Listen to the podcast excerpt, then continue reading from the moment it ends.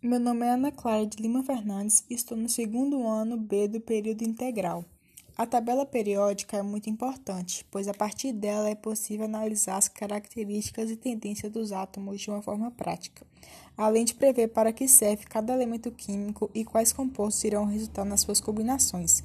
Com a tabela periódica, é possível saber o estado físico dos elementos, classificados em metal, não metal, semimetal e gás nobre em relação à temperatura ambiente, os elementos podem ser classificados em líquido, sólido e gasoso.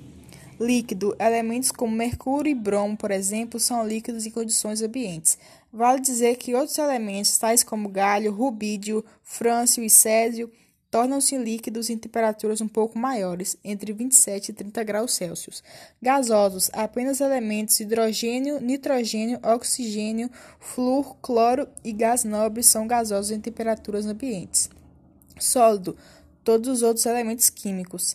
A atual tabela periódica é formada por 118 elementos distribuídos em sete linhas horizontais, cada uma sendo chamada de período.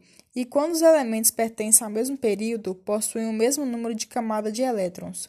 Os processos que envolvem o surgimento dos elementos químicos não são reações químicas convencionais, são processos de fusão e fissão nuclear ou seja, processos em que os átomos podem ser fundidos ou divididos. De modo geral, tais eventos são conhecidos como nucleossíntese. O primeiro processo de nucleossíntese natural foi o Big Bang, com a produção massiva de elementos químicos que ali estão no início da tabela periódica, que são hidrogênio e hélio.